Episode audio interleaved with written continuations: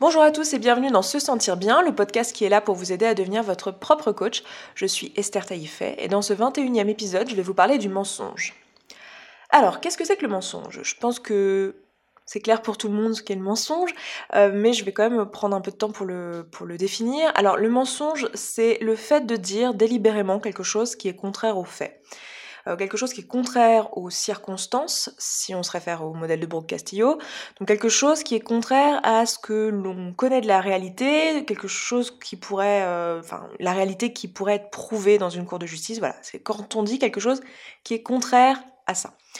Euh, on parle aussi de mensonge par omission lorsque il ne s'agit pas de dire frontalement quelque chose de faux, mais plutôt de cacher délibérément tout ou partie de la réalité alors qu'on l'a en notre possession et qu'on connaît cette réalité, cette vérité.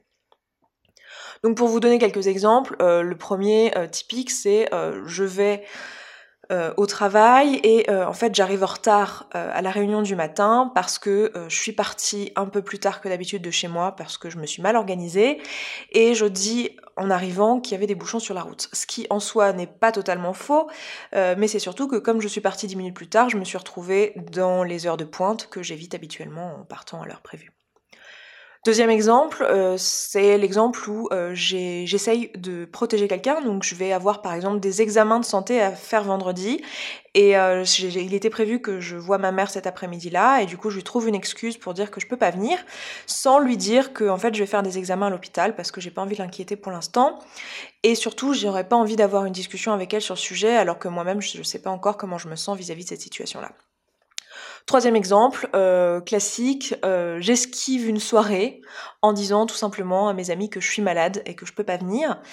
Euh, je fais ça parce que j'ai pas envie qu'ils pensent que je les aime pas ou que je m'ennuie avec eux. je me dis que je les protège en faisant ça, mais en réalité c'est surtout moi qui n'ai pas envie et qui, qui, juste, qui juste préfère rester chez moi. Dernier exemple que je vais vous donner ici, c'est le cas où je dis euh, euh, je dis pas à mon conjoint que je l'ai trompé et euh, je me dis qu'il a pas besoin de le savoir et que en plus le fait de pas lui dire, bah ça m'évite d'avoir cette discussion et ça me permet moi-même d'oublier cette erreur que je regrette. Donc voilà quatre exemples. Donc comme vous pouvez voir dans ces quatre exemples, c'est que le mensonge, qu'il soit par omission ou frontal, il y a plusieurs degrés. On parle des tout petits mensonges du quotidien jusqu'aux mensonges qui sont un peu plus lourds de sens et qui impliquent nos valeurs personnelles profondes. Alors la première question qu'on pourrait se poser vis-à-vis de ça, c'est déjà pourquoi est-ce qu'on se retrouve à mentir dans certaines situations? Pourquoi c'est quelque chose qu'on fait euh, plus ou moins naturellement? Euh, Pour certains d'entre nous, c'est plus naturel que pour d'autres. Eh bien, c'est tout simplement euh, parce que notre cerveau, comme pour toutes les autres actions qu'on fait, il est euh, entraîné pour nous maintenir en vie. L'objectif de notre cerveau, c'est de fuir les émotions désagréables, de poursuivre les émotions agréables. Donc on a expliqué précédemment dans le podcast pourquoi les émotions euh, agréables étaient liées à des, étaient associées à des choses qui nous maintiennent en vie. Euh, et donc c'est pour ça qu'on les poursuit. Et euh, le but du cerveau, c'est d'être efficace à faire ces choses-là. Ça veut dire que euh, on va avoir naturellement tendance à à poursuivre ça sans même s'en apercevoir et c'est pour ça que parfois il y a des mensonges qui sont assez automatiques, les petits mensonges du quotidien du type il y avait des bouchons sur la route, c'est des choses qu'on n'a même pas eu le temps de vraiment réfléchir et c'est quelque chose qui sort tout seul parce que voilà, on est habitué, notre cerveau est habitué à faire ça. Donc dans ce cas-là, typiquement les émotions négatives qu'on va vouloir fuir, ça va être euh, typiquement de la peur, de la honte, du regret, de l'exclusion, de l'ennui, la tristesse ou de la vulnérabilité. Et les émotions euh, positives qu'on va vouloir euh, poursuivre, les émotions agréables qu'on va pouvoir poursuivre, ça va être typiquement de la connexion avec les autres, de l'affection, de l'amour, du calme, de la reconnaissance sociale ou euh, de l'amusement. Donc comme on l'a dit dans le podcast précédent, la recherche d'une émotion positive et le fait de fuir une émotion négative ou le fait d'avoir la présence d'une émotion négative, ça nous signifie qu'on a un besoin. Donc dans les exemples que je viens de vous donner, en fait, il y a plusieurs besoins qui se, manifestent. Par exemple, le premier besoin qu'on peut avoir et qui va typiquement nous conduire au mensonge, ça va être un besoin de sécurité émotionnelle. Donc, si vous vous rappelez la, pyramide de Maslow, qui est en, cinq euh, niveaux, euh, le niveau euh, numéro 2, c'est la, sécurité et notamment la sécurité émotionnelle. Donc typiquement, lorsque je vais mentir à ma mère ou à mes amis, euh, je vais en particulier chercher la sécurité émotionnelle, c'est-à-dire que je vais éviter le conflit, je vais éviter le moment où je vais avoir une discussion que j'ai pas vraiment envie d'avoir. Ça va être pareil aussi avec mon, conjoint que j'ai trompé. je vais chercher le calme et je vais fuir plutôt la peur et la vulnérabilité. L'autre besoin qui peut se manifester derrière euh, le mensonge, ça peut être aussi le besoin d'être accepté par les autres, d'appartenir à un groupe, d'être aimé. Donc ça, ça va plutôt correspondre aux besoins du niveau 3 de la pyramide de Maslow. Euh, je vous dis le numéro de la pyramide, mais on s'en fiche. Hein. C'est seulement si c'est important pour vous que vous connaissez. Mais en soi, c'est typiquement des besoins euh, d'acceptance, d'acceptation, pardon, pas d'acceptance. Désolée pour l'anglicisme, d'acceptation des autres. Et euh, typiquement, dans les exemples que je vous ai donnés, ça va être, euh, par exemple, euh, le, le mensonge que j'ai fait pour la soirée, le fait de pas aller à la soirée, voilà, j'ai pas envie que les autres me rejettent euh, si je leur dis tout simplement que j'ai pas envie de venir et j'ai envie qu'ils m'aiment. Du coup, je vais leur dire que euh, que je suis juste malade et je vais leur faire un mensonge à ce moment-là pour pour voilà, pour ne pas être rejeté. Et je vais plutôt chercher du coup une émotion positive comme la connexion euh, avec les autres. Typiquement aussi dans l'exemple que je vous donnais où euh, je dis que je suis en retard parce qu'il y avait des bouchons. Euh, alors dans cet exemple-là, je sais pas si c'est très pertinent, mais très souvent les petits mensonges du quotidien comme ça, euh, c'est aussi euh, une recherche de connexion. C'est-à-dire qu'on va exagérer une situation du quotidien où les autres vont aussi se retrouver dans cette situation, vont connaître cette situation et vont sentir, euh, vont, vont s'identifier à la situation, vont dire ah oui non mais je te comprends trop et ils vont connecter avec toi. Donc souvent ça va être ça, ça va être la recherche de la connexion avec les autres et de l'affection des autres. Le troisième besoin qui pourrait se manifester derrière un mensonge, ça va être le besoin de reconnaissance sociale. Donc ça, ça va être plutôt le niveau 4. Ça va être le fait que les autres aient une bonne estime de nous. Donc typiquement, euh, par exemple, le fait de ne pas dire à notre conjoint qu'on l'a trompé, c'est euh, une recherche de reconnaissance sociale. C'est-à-dire que si on lui dit qu'il nous a trompé, on va sûrement baisser dans son estime. Euh, donc typiquement, ça va être des situations où on va plutôt chercher à fuir la honte ou le regret, et on va chercher à la place plutôt la reconnaissance. Donc je donne l'exemple du, conjoint. pour la reconnaissance sociale, ça va aussi être l'exemple euh, du retard, où on n'a pas forcément envie de dire à nos collègues qu'on est en retard juste parce qu'on s'est mal organisé ce matin-là, parce qu'on aurait l'impression de baisser dans leur estime si on avouait un manque d'organisation, par exemple. Et enfin, le, dernier besoin, la dernière famille de besoins, parce que c'est juste euh, les grandes familles de la pyramide de Maslow que je vous donne là, mais le dernier besoin qui peut se manifester derrière le mensonge, c'est euh, le fait d'avoir besoin de s'épanouir et de chercher le bonheur et voilà l'épanouissement de soi. Donc c'est plutôt le niveau 5. Dans cet exemple, par exemple, dans le cadre de l'exemple de la tromperie, ça va être euh, typiquement ce que je vais faire. Euh, je vais essayer de fuir la honte et le regret et en cherchant le calme et la paix intérieure. C'est-à-dire qu'en me disant que euh, ben, cet événement n'a pas existé et en l'oubliant, je vais éviter de ressentir du regret et éviter de me confronter à la réalité qui est que j'ai fait quelque chose qui ne convient pas à mon système de valeurs et qui qui ne va pas dans le sens de l'épanouissement de moi-même. Alors ce qui est assez intéressant de voir là-dedans, c'est que déjà, euh, toutes ces émotions, toutes, enfin, toutes ces situations où on ment, on cherche à fuir une émotion négative et à poursuivre une émotion positive. Donc ça, on l'avait compris, c'est comme à peu près toutes les choses qu'on fait dans notre vie. Euh, mais ce qui est intéressant, c'est qu'avec le mensonge, euh, globalement, bah, ça ne marche pas. Ça ne marche pas parce que quand on fuit, euh, enfin ça marche à court terme, c'est-à-dire qu'effectivement à court terme, quand on s'est débarrassé de la soirée, on se sent mieux, on dit bon bah, c'est bon, euh, j'ai pas besoin d'aller à cette soirée, c'est cool, ou ah tiens c'est bon, je me suis débarrassé de, euh, de cette discussion avec ma mère, j'ai pas besoin de parler de ça avec elle, c'est cool. Mais à long terme ça marche pas, ça marche pas parce que si on est dans une recherche, si on a un besoin de qui, qui est social, c'est-à-dire de se sentir aimé par les autres ou d'appartenir à un groupe ou d'avoir la reconnaissance d'un groupe, euh, tous ces besoins-là, euh, bah finalement, en fait, en, mentant, en se mettant dans des situations où on se retrouve à mentir, ben, les personnes vont effectivement nous apprécier, mais elles vont pas nous apprécier pour qui on est réellement, puisqu'elles vont apprécier ce qu'on leur a proposé, c'est-à-dire le mensonge qu'on a formulé pour eux. Donc ça marche pas puisque bah, voilà les personnes ne nous aiment pas vraiment nous et euh, du coup ben c'est pas super efficace. Euh, l'autre problématique c'est que euh, dans le cas où ce qu'on recherche c'est pas un besoin social, donc le fait d'être aimé ou apprécié par les autres ou reconnu par les autres, c'est dans le cas où on cherche à être reconnu, enfin à grandir vis-à-vis de notre propre regard de nous-mêmes et gagner en épanouissement de nous-mêmes et en bonheur, etc. Là non plus, ça marche pas parce que quand on fuit la réalité, par exemple, avec euh, l'exemple que je vous donnais de la tromperie, euh, eh bien, enfin, on le fuit pour un temps, mais au fond, nous, on sait très bien que euh, on a manqué d'authenticité envers nous-mêmes dans, dans, sur ce coup-là, et cette chose-là, elle va rester dans notre esprit, elle va rester quelque part, et en fait, on peut pas se mentir à nous-mêmes. Donc ce qui est intéressant de comprendre, c'est que euh, ce qu'on fait à travers le mensonge, on essaye de, combler un besoin, on a la sensation d'y arriver, mais en réalité on n'y arrive pas et ce n'est pas efficace. Du coup, qu'est-ce qu'on peut faire pour euh, combler ces besoins qui sont à l'origine de notre mensonge et donc ne plus avoir euh, nécessité à mentir? Pour moi, ce qui est important de faire, c'est de comprendre que ce qu'il y a derrière ça, c'est le besoin d'être soi. C'est-à-dire que si vous avez une bonne relation avec vous-même, si vous êtes vous-même en toute situation, vous n'allez pas avoir besoin de mentir, vous n'allez pas avoir besoin de euh, faire semblant ou d'aller à des soirées que vous n'aimez pas, parce que si vous êtes vous-même, vous allez euh, plutôt euh, du coup rencontrer des personnes qui vous ressemblent, qui ont les mêmes centres d'intérêt pour vous et euh, à qui vous n'aurez pas besoin de dire non pour les soirées ou à qui vous pourrez dire tout simplement écoute c'est pas que j'ai pas envie de venir mais ce soir je suis fatiguée j'ai juste besoin d'être seule. Par exemple vous pouvez lui expliquer que vous êtes introverti si c'est votre cas. Je vous renvoie à la, vidéo j'allais dire au podcast qui était sur ce sujet-là. Mais voilà vous, vous, retrouvez avec des personnes qui vous ressemblent qui seront en mesure de comprendre vos vraies raisons et vous n'aurez pas besoin de leur mentir. Ou vous serez en mesure d'avoir des euh, relations avec des personnes qui euh, ont tout simplement les mêmes centres d'intérêt et à qui vous n'aurez pas besoin de dire euh, non, je veux pas venir à ta soirée parce que vous serez très content de les voir.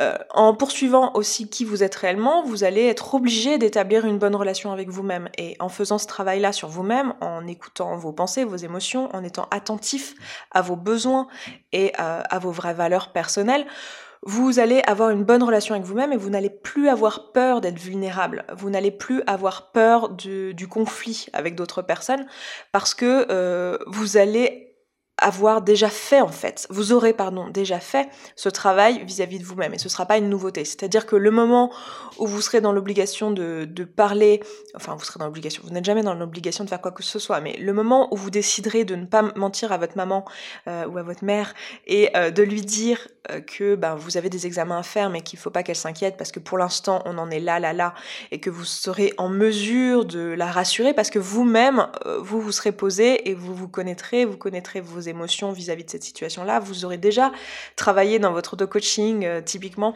sur cette euh, situation. Donc vous n'aurez pas peur du, conflit ou vous n'aurez pas peur de la discussion ou vous n'aurez pas euh, peur finalement de vous sentir vulnérable. Donc pour moi, c'est vraiment la clé, c'est d'apprendre à se connaître pour ne plus avoir besoin de mentir. Donc en fait, c'est une façon de mentir autrement, de mentir, pardon. C'est une façon de combler ses besoins autrement. Euh, ce qui est intéressant de noter aussi de, des exemples que je viens de vous donner, c'est que dans beaucoup de cas, ce qu'on essaye de faire en fait, c'est de manipuler l'opinion des autres ou de se rendre responsable de l'émotion des autres. Alors, ce qui est intéressant, c'est que quand on essaye de manipuler l'opinion des autres. En fait, ce qu'on fait, donc typiquement quand on, dit à nos amis qu'on vient pas à la soirée parce qu'on est malade, euh, on essaye de faire en sorte qu'ils ne pensent pas qu'on est quelqu'un qui n'a pas envie de les voir. Euh, et effectivement, c'est ce qu'ils vont euh, peut-être penser. Mais à terme, ce qu'il faut comprendre, c'est que les personnes pensent ce qu'elles veulent. vous n'avez pas le contrôle sur les pensées des autres. Vous pouvez leur donner des circonstances qu'ils vont pouvoir eux-mêmes euh, avec lesquels ils vont pouvoir eux-mêmes euh, avoir les pensées qu'ils veulent et du coup les émotions qu'ils veulent et les actions qu'ils veulent, etc. Donc typiquement, si vous leur dites je suis malade et que cette personne vous croit, eh bien, euh, sa circonstance, ça va être mon ami m'a dit qu'il était malade et du coup, je pense la pensée qu'elle va avoir, cette personne, ça va être une pensée plutôt agréable, enfin, qui va créer des émotions plutôt agréables vis-à-vis -vis de vous. Mais en soi, tout ça déjà, c'est c'est complètement faux, c'est-à-dire que cette personne a des pensées qui sont finalement pas représentatif de la réalité de, de qui vous êtes réellement. C'est pas vous qu'elle aime réellement à ce moment-là, c'est pas envers vous qu'elle a des pensées agréables qui génèrent chez elle des, des émotions agréables, mais c'est envers ce que vous lui avez proposé qui est un mensonge. Euh, mais surtout, si elle a quand même envie de penser quelque chose de, négatif vis-à-vis de vous, elle a tout à fait le droit. Et en fait, euh, faut voir que passer son temps à agir de telle sorte à manipuler ce que les autres pensent de nous, c'est très fatigant. Et surtout, ça ne marchera pas dans le sens où on ne peut pas manipuler l'opinion de toutes les personnes qu'il y a autour de nous. Il y aura toujours des personnes qui vont pas être d'accord avec votre façon de faire, qui ne vont pas être d'accord avec euh, la personne que vous êtes, avec vos aspirations, avec vos valeurs. Et il faut accepter que les autres aient euh, des, croyances fausses et, euh, et des opinions négatives de vous. Ensuite, l'autre chose, c'était la responsabilité des émotions des autres. Là, c'est pareil. Les émotions que les autres ressentent, ils les ressentent à cause des pensées qu'ils ont. Et c'est indépendant de ce que euh, vous leur dites, ce que vous faites et de qui vous êtes. Alors bien sûr, ça change rien au fait que vous êtes responsable et eux sont responsables de leurs actions et que si vous faites quelque chose euh, qui qui est euh, contre vos valeurs ou contre les, les, valeurs que vous avez en commun. Typiquement, si vous trompez votre conjoint, euh, vous brisez une confiance que vous avez ensemble, euh, eh bien cette personne, lorsqu'elle saura, parce que là, pour l'instant vous lui avez menti, mais lorsqu'elle saura que vous l'avez trompé, elle sera probablement, elle ressentira probablement des émotions désagréables parce qu'elle aura des pensées qui génèreront chez elle des émotions désagréables vis-à-vis -vis de la situation. Et, euh, et effectivement, vous serez, vous serez pas responsable de l'émotion que cette personne va ressentir, que votre conjoint va ressentir à ce moment-là, mais par contre, vous serez responsable des actes et de la circonstance que vous avez créée pour elle. Vous serez responsable du fait que vous avez brisé la confiance que vous aviez l'un et l'autre. Et euh, donc c'est vrai dans ce cas-là, mais c'est vrai dans toutes les autres situations. Vous êtes toujours responsable uniquement de vos actes et les personnes qui sont en face de vous aussi sont responsables de leurs actes, mais elles ne sont pas responsables de vos émotions et vous n'êtes pas responsable des émotions des autres euh, en face de vous. Donc euh, essayez de vous rendre cette responsabilité-là, finalement, c'est vous faire du mal et le problème, enfin c'est vous faire du mal sur le long terme parce que le problème c'est que si la personne ressent quand même des émotions désagréables, bah, vous pouvez vous culpabiliser et penser que c'est de votre faute et passer votre temps à vous dire que c'est de votre faute alors qu'en réalité vous n'avez pas le contrôle sur l'émotion qu'a la personne en face de vous. Tout ce que vous avez c'est le contrôle sur les circonstances que vous lui donnez et elle, elle en pense ce qu'elle veut.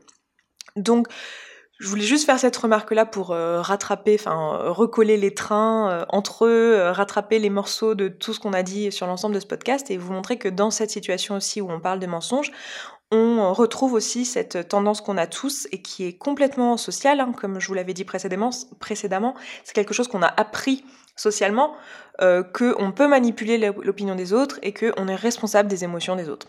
Donc là, dans ce cas-là, c'est également le cas. Donc la conclusion de tout ça, c'est que la solution pour arrêter euh, de se mettre dans des situations où on éprouve euh, l'envie de mentir, c'est tout simplement de vivre une vie en accord avec ses valeurs, de vivre une vie en accord avec soi-même et euh, de chercher du coup à connecter avec des personnes qui nous ressemblent et apprendre à se connaître tout simplement et se mettre, enfin et ne pas se retrouver dans une situation où on trompe son conjoint et c'est-à-dire qu'on fait quelque chose qui est contre nos valeurs. Je suis partie du principe que tromper votre conjoint c'était quelque chose qui était contre valeurs. Mais euh, on se retrouve pas à faire quelque chose qui est contre nos valeurs et on se retrouve pas à euh, être avec des gens qui n'ont pas les mêmes aspirations que nous et euh, on se retrouve du coup dans des situations où on n'a plus besoin de mentir. Euh, maintenant, il y a quelque chose que je n'ai pas abordé dans cette vidéo, enfin dans cette vidéo, décidément, dans ce podcast à propos du mensonge, c'est le cas où ce n'est pas vous qui êtes en train de mentir, mais plutôt le cas où vous vous apercevez, vous êtes de l'autre côté de la barrière et vous vous apercevez que quelqu'un vous a menti ou vous ment ou euh, voilà, vous a menti par le passé. Comment gérer ça? Comment gérer euh, le fait que vous avez quelqu'un qui vous ment en face? Euh, Eh bien, la suggestion que je vous ferai, c'est de gérer cette situation comme une circonstance et vous dire voilà, la personne en face de moi euh, m'a menti. Euh, donc vous en avez la preuve à ce moment-là euh, qu'elle vous a dit quelque chose qui est effectivement faux, vous pouvez le prouver, tout le monde sera d'accord avec vous, donc vous êtes bien sûr que c'est une circonstance. Et ce que vous pouvez faire, c'est faire un modèle euh, de Brooke Castillo avec cette circonstance-là. Vous dire voilà, j'ai cette circonstance, sur ma ligne des circonstances, cette personne m'a menti. Qu'est-ce que j'en pense? Euh, Peut-être que euh, la pensée que vous aurez automatiquement, c'est-à-dire la pensée que vous n'avez pas choisi d'avoir mais que vous aurez automatiquement vis-à-vis de cette circonstance-là, ça va être plutôt une pensée qui va générer chez vous une émotion désagréable, peut-être de la colère, euh, peut-être de la honte parce que vous allez peut-être vous sentir stupide d'avoir cru la personne par exemple voilà, typiquement ce genre d'émotion-là. Donc, euh, je sais pas ce que peut être la pensée, mais ça peut être je n'arrive pas à croire qu'elle ait fait ça, par exemple. Euh, et du coup, vous aurez cette émotion qui est pas agréable. Peut-être que à cause de cette émotion pas agréable, vous allez agir d'une manière qui ne vous correspond pas, qui ne correspond pas à vos valeurs. Typiquement, vous allez peut-être, je sais pas, euh, lui envoyer un message euh, texte qui est haineux, ou vous énerver et, et, voilà, vous disputer avec elle en présentiel, qui sont toutes deux des choses que vous n'avez pas envie de faire dans votre vie. Vous avez plutôt, je sais pas, peut-être envie d'être plus sereine et ou serein et plus calme. Et voilà, c'est quelque chose qui surtout donne un résultat que vous ne voulez pas parce que vous vous retrouvez à passer une mauvaise journée, par exemple. Qu'est-ce qu'on peut faire dans ce cas-là? Eh bien, c'est prendre note de ça, donc faire un modèle euh, et remarquer que c'est ce qui se passe et euh, choisir de penser quelque chose d'autre de cette situation-là.